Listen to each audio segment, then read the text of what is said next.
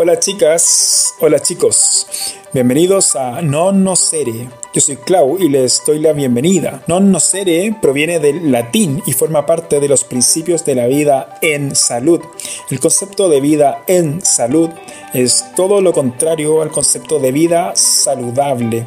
Primum non nocere, o sea, primero no dañar, es lo que lamentablemente la vida moderna ha olvidado y a lo largo de algunos programas iremos viendo el porqué de estas palabras.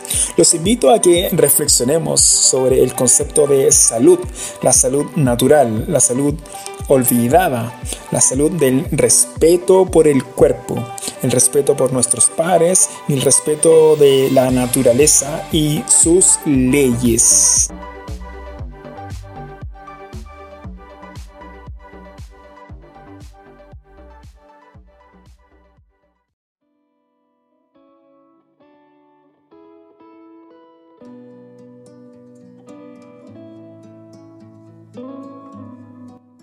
Nos han hecho creer que la salud es un bien de consumo que se compra en el pasillo saludable del supermercado. Han dicho que se compra en una farmacia, en un hospital o si tienes los recursos suficientes, en una espectacular clínica privada con habitaciones 5 estrellas, servicio a la habitación, aire acondicionado y una hermosa factura. Nos han dicho que hay que recurrir a un sinnúmero de artilugios, trucos, computadoras, maquinarias, aparatos para salvarte. Esa salud de los fármacos, las pastillas, los suplementos, los antidepresivos, los corticoides, analgésicos, antibióticos, los complejos tratamientos como quimioterapias, radioterapias, inmunoterapias, trasplantes de células madres, resonancias magnéticas, rayos X, eh, diálisis, etc donde sin ellos moriríamos enfermos y desgraciados. Solemos creer que nos dio una enfermedad, nos dio una diabetes, nos dio una cirrosis, nos dio un cáncer, nos dio, nos dio, o peor aún, me tocó, como si el mal se hubiera querido vengar de mí. Pero más allá de esta tragedia, que podríamos llamar la tragedia de la salud, tan cotidiana como despertar, comer o dormir, la pregunta que se nos viene a la cabeza es, ¿qué es en serio la salud? ¿Es el colegio médico un representante de la salud? ¿O es el Ministerio de la Salud el encargado de darme la salud?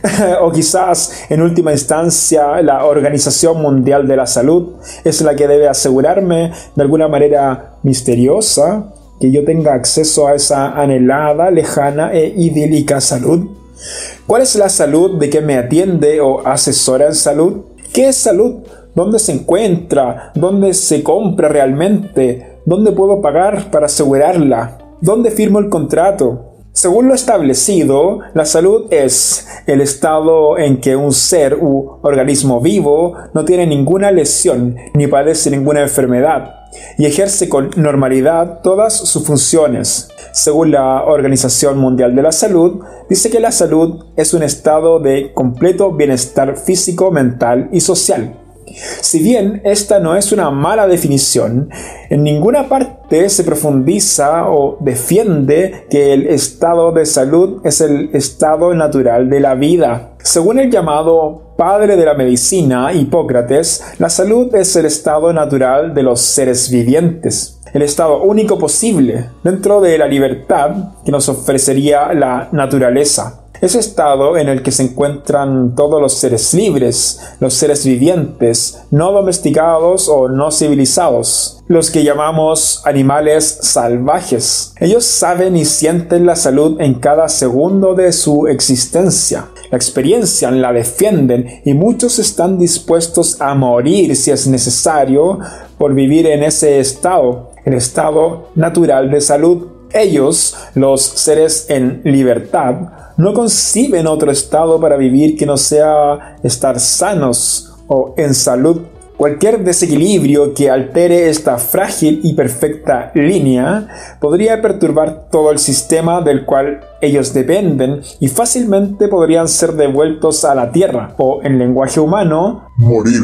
Desde pequeños nos han mentido Nos enseñaron por educación o tradición que la enfermedad es una constante en la vida. Todos mueren enfermos, todos padecen alguna dolencia, todos debemos en algún momento de nuestras vidas enfermar y por supuesto con los años morir de viejos y enfermos. Pero existe otra alternativa. La salud es el equilibrio perfecto entre la vida y la muerte. De hecho, la salud en distintos grados es lo único que nos separa de la muerte.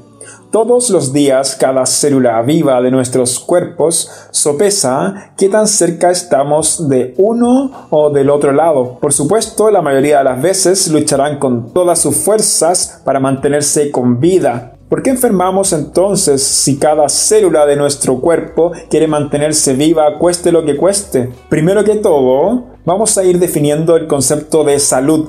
En un mundo actual y frenéticamente actualizado, con cerebros anquilosados por la ciencia oficial, donde hay más estudios y papers que personas sanas, cada día hay más médicos, enfermeros, científicos, más paramédicos, más hospitales, clínicas y más farmacias, donde en el mundo en un solo año se gastan más de 700 mil millones de dólares en, entre comillas, salud. Y cada día hay más enfermos ¿Cómo puede ser esto posible? Te estarás preguntando. Remontémonos hacia el pasado, donde nuestros ancestros paleolíticos gozaban de una perfecta salud. Al contrario de lo que se piensa, la paleoantropología ha podido evidenciar y demostrar que en aquella época los humanos morían por pocas razones. Estas eran fracturas graves, luchas de tribus rivales, infecciones por daños dentales y, en última instancia, cuando debían ser dejados atrás por sus tribus nómades a una edad aproximada de unos 70 a 72 años. Hoy en día sería impensado o quizás muy extraño ver a un humano de más de 65 o 70 años viviendo a la par y en la misma condición física que los demás jóvenes y fuertes del grupo o manada. En el caso de las tribus sedentarias, los ancianos eran considerados sabios y se ha comprobado que frecuentemente superaban los 100 años de vida. Ya adentrándonos en las primeras civilizaciones occidentales, como por ejemplo Grecia, podemos encontrar a algunos de los padres de la filosofía, las ciencias y la salud. Aquí ocurrió algo interesante, ya que se separaron los vitalistas y los galenos. Por un lado, los vitalistas, como lo fue el padre de la medicina, Hipócrates, ya defendían la salud como el estado natural de los seres vivos. El concepto vitalista, que hace referencia a la vitalidad, esta palabra la definían como la fuerza primera de la vida, donde el cuerpo, al verse afectado por algún daño, veneno o dolencia, tiene una capacidad innata de sanar. A este comportamiento natural se le llamó vis medicatrix naturae, o el poder autocurativo de la naturaleza, donde de ser respetados los aspectos básicos de la vida humana, por ejemplo la alimentación adecuada, la actividad física, se le permitiría a la naturaleza sanarse por sí sola. Luego filósofos como Sócrates o Aristóteles, también vitalistas, abogaron por que los humanos, así como todo ser viviente, tenía una fuerza instintiva o voluntad de vivir que es innata. Luego, algunos vitalistas de la Edad Media hablaron de virilitas o vigor como un concepto esencial que designa la fuerza o principio activo que da la vida y fuerza a los animales, las plantas y por supuesto a nosotros. La relación entre salud y fuerza vital ha estado presente a lo largo de toda la historia y en diversas culturas. A estas fuerzas se les ha denominado de varias maneras. Aliento divino, chi, ki, prana, etc. Por otro lado, el concepto de salud tomó otro trágico camino, el camino del griego Galeno.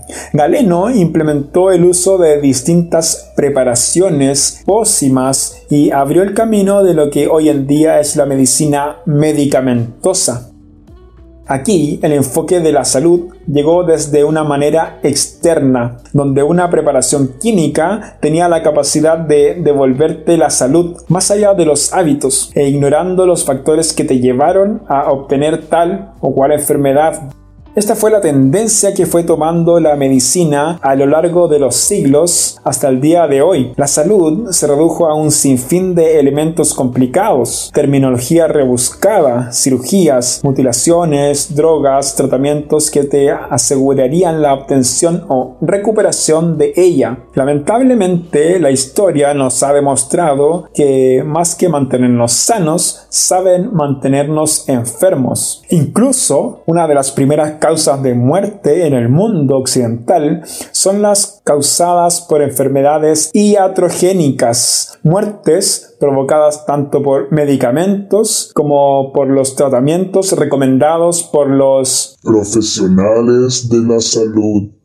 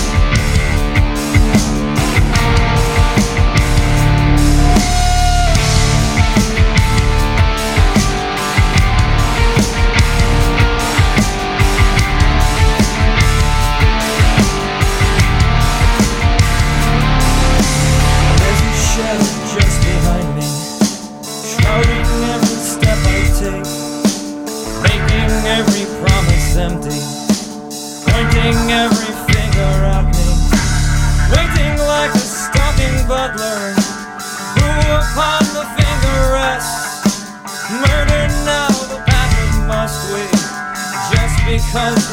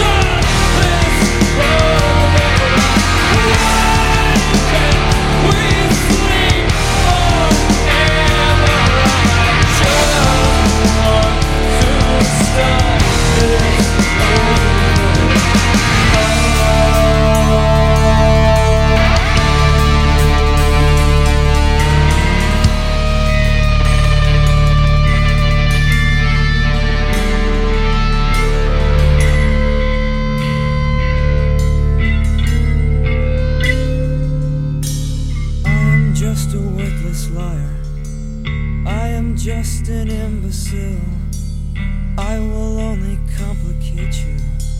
Trust in me and fall as well. I will find a center in you. I will chew it up and leave. Trust me, trust me.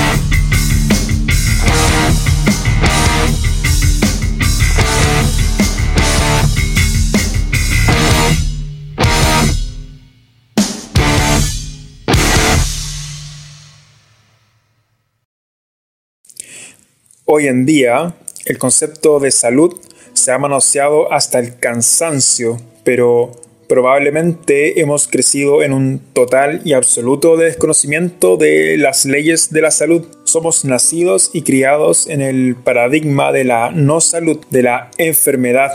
Nos han enseñado que la normalidad es enfermar con frecuencia, varias veces al año. Desde niño nos enfermamos y hoy en día gastamos muchísimo dinero en intentar estar sanos, alimentos pseudosanos, tendencias y modas pseudosanas, actividades y eventos pseudosanos, suplementos, tratamientos, jugos verdes, hay que dejar la carne, hay que ser veganos que hay que ser carnívoros, dicen otros, o hay que comer pura grasa que hay que meditar, hacer ejercicio una hora todos los días. Hay que hacer yoga o ser ayurveda o un monje. Que hay que hacer largos ayunos o hay que comer de todo, dicen otros. Pero, ¿cuáles son las leyes de la salud? Estas vendrían siendo simplemente las que respetan la anatomofisiología de nuestro cuerpo. Uno de los primeros mandatos de la naturaleza es el movimiento.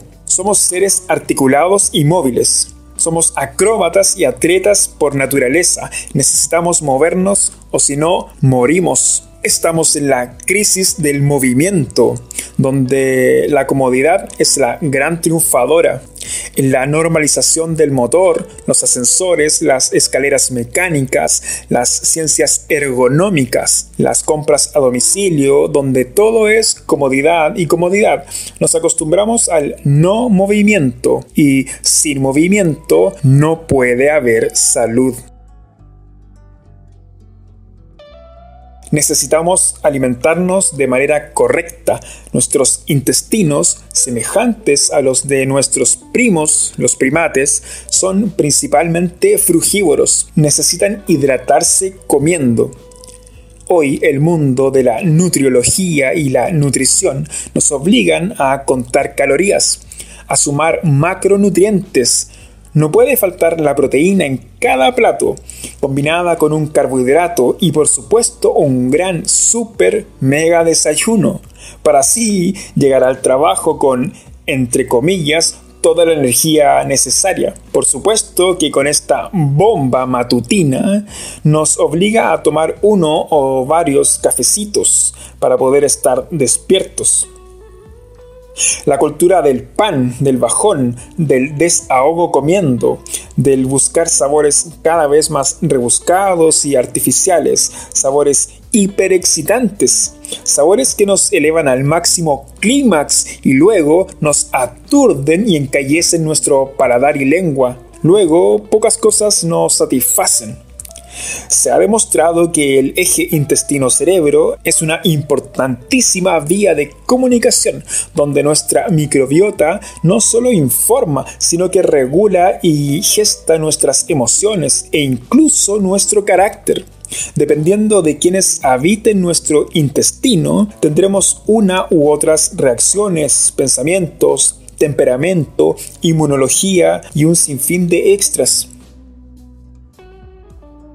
Nos hemos acostumbrado a vivir entre las sombras, bajo techos y entre paredes, poniendo luces y ampolletas por todos lados. Pero de tomar sol, ni hablar. Eso da cáncer, dicen los expertos. Nuestros ojos se atrofian en el cautiverio de los espacios reducidos, los muros y las pantallas. No solo nuestra vista se vuelve míope, sino también nuestra mente, nuestra piel. La exhibimos al sol durante una o dos semanas al año donde para decir que estuvimos en la playa, la quemamos sin piedad, empobreciendo más aún su capacidad de sintetizar hormona vitamina D sin duda nos falta sol, aire y luz.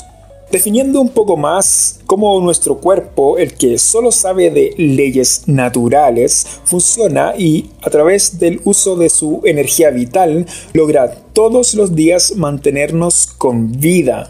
Simultáneamente, nuestro cuerpo procesa numerosas funciones, mientras nuestro neocórtex, donde habita la mente, entre comillas, consciente, nos gobierna a su antojo como un dictador loco. Nuestro cuerpo debe llevar a cabo un sinfín de funciones, simultáneas y coordinadas, partiendo por llevar su principal alimento, el aire a todos los rincones de cada una de las más de 100 mil millones de células. Por nuestras venas viaja la sangre con los elementos para construir, reparar, nutrir, defender hidratar cada rincón. Nuestro sistema inmune lucha segundo a segundo con patógenos, bacterias, esporas, microbios de todos los tipos para mantenerlos a raya y en equilibrio. Nuestro sistema nervioso conecta cada punto de nuestro cuerpo con el centro nervioso, el sistema nervioso central. Nuestro aparato digestivo o sistema nervioso entérico, un verdadero laboratorio viviente, fabrica enzimas, equilibra pHs, absorbe nutrientes, desecha residuos. El hígado fabrica cientos de químicos, estabiliza los nutrientes que provienen de la digestión. El corazón bombea fluido vital por miles de kilómetros de venas, arterias y vasos capilares. Nuestros riñones filtran los residuos que con la ayuda de los pulmones, la piel y el intestino grueso necesariamente deben ser eliminados. Nuestros ojos procesan millones de colores, tonalidades, distancias. Nuestro oído detecta cada decibel, cada vibración. Nos mantiene en equilibrio de movimiento. Nuestra musculatura gesticula, camina, se expresa. Nuestra piel detecta cada microestímulo de placer, dolor, calor, frío y lo informa de manera inmediata a nuestro cerebro, el que procesa millones de datos por segundo. Nuestro hipotálamo, en completa coordinación con nuestro sistema endocrino y todas nuestras glándulas, nivela las hormonas y receptores químicos que modelarán nuestro comportamiento. El nervio vago informa de manera privilegiada y directa todo lo que acontece en los intestinos, los que albergan grandes poblaciones de microorganismos que en simbiosis y sintropía sobreviven gracias a nosotros y nosotros gracias a ellos. El sistema linfático limpia lo más profundo de las células y mantiene nuestra matriz extracelular lo más limpia posible. Todo esto y más está sucediendo segundo a segundo en este maravilloso cuerpo-organismo el que a su vez depende de su entorno, los afectos, los recursos disponibles y los estímulos necesarios para evaluar constante y permanentemente el estado general de salud nuestro cuerpo dispone de una cantidad limitada de energía eléctrica diaria. Esta energía vital puede ser aprovechada o desperdiciada, exigida y sobredemandada. Esta energía vital a su vez viene programada de manera genética como un reloj, el que tiene cierta capacidad de duración o cuerda. De nosotros depende el uso que le demos a esa cuerda y si la energía de esa cuerda la agotaremos antes o después. Las drogas, los estimulantes, los alimentos incorrectos o las malas combinaciones de estos, el estrés excesivo, el maltrato físico o psicológico y hoy en día un sinfín de venenos o llamados xenobióticos alteran y desgastan esta energía vital, la contaminan y literalmente la comen. Así, no es de extrañar que al ver los índices de enfermedad actuales, la excesiva demanda que se le hace al cuerpo terminan por desatar terribles enfermedades y un total agotamiento del sistema, diabetes, cáncer, enfermedades cerebrovasculares y cardiovasculares, riñones hechos pedazos, pulmones débiles y saturados, células que penosamente se han ahogado en su propio desperdicio por un abuso descontrolado de sus facultades.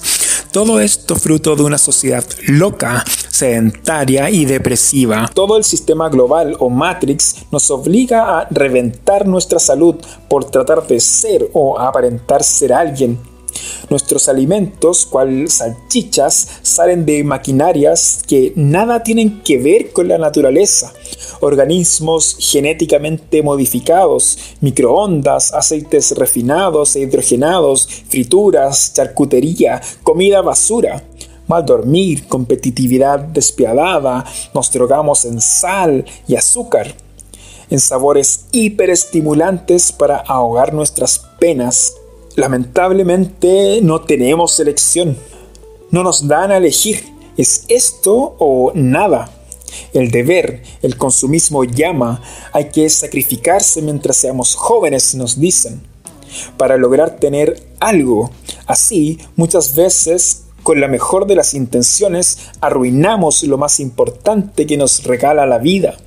Nuestra vida y nuestra salud con mayúsculas. La salud del respeto por el cuerpo, la salud autogestionada, la salud original. Sin duda son muchos los factores olvidados, olvidados por una memoria productivista y cortoplacista. Estos factores de salud los iremos revisando, ampliando y profundizando en cada programa. Le daremos una visión práctica, nos pondremos del lado de la salud. Pensaremos como pensaría un animal libre, como pensaría un humano totalmente ajeno a lo super artificial. Y veremos que la salud no es un conjunto de instituciones o establecimientos o medicamentos, sino el único camino posible en un mundo intoxicado en información, dinero, tecnología y ciencia. En el próximo programa nos daremos cuenta que la medicina tradicional desde tiempos de Galeno no es más que otra enfermedad más que se suma a la innumerable y creciente lista Hola chicas, hola chicos, bienvenidos a Non Nocere. Yo soy Clau y les doy la bienvenida. Non Nocere proviene del latín y forma parte de los principios de la vida en salud. El concepto de vida en salud es todo lo contrario al concepto de vida saludable. Primum non nocere, o sea, primero no dañar, es lo que lamentablemente la vida moderna ha olvidado y a lo largo de algunos programas iremos viendo el porqué de estas palabras. Los invito a que reflexionemos sobre el concepto de salud, la salud natural, la salud olvidada, la salud del respeto por el cuerpo, el respeto por nuestros pares y el respeto de la naturaleza y sus leyes.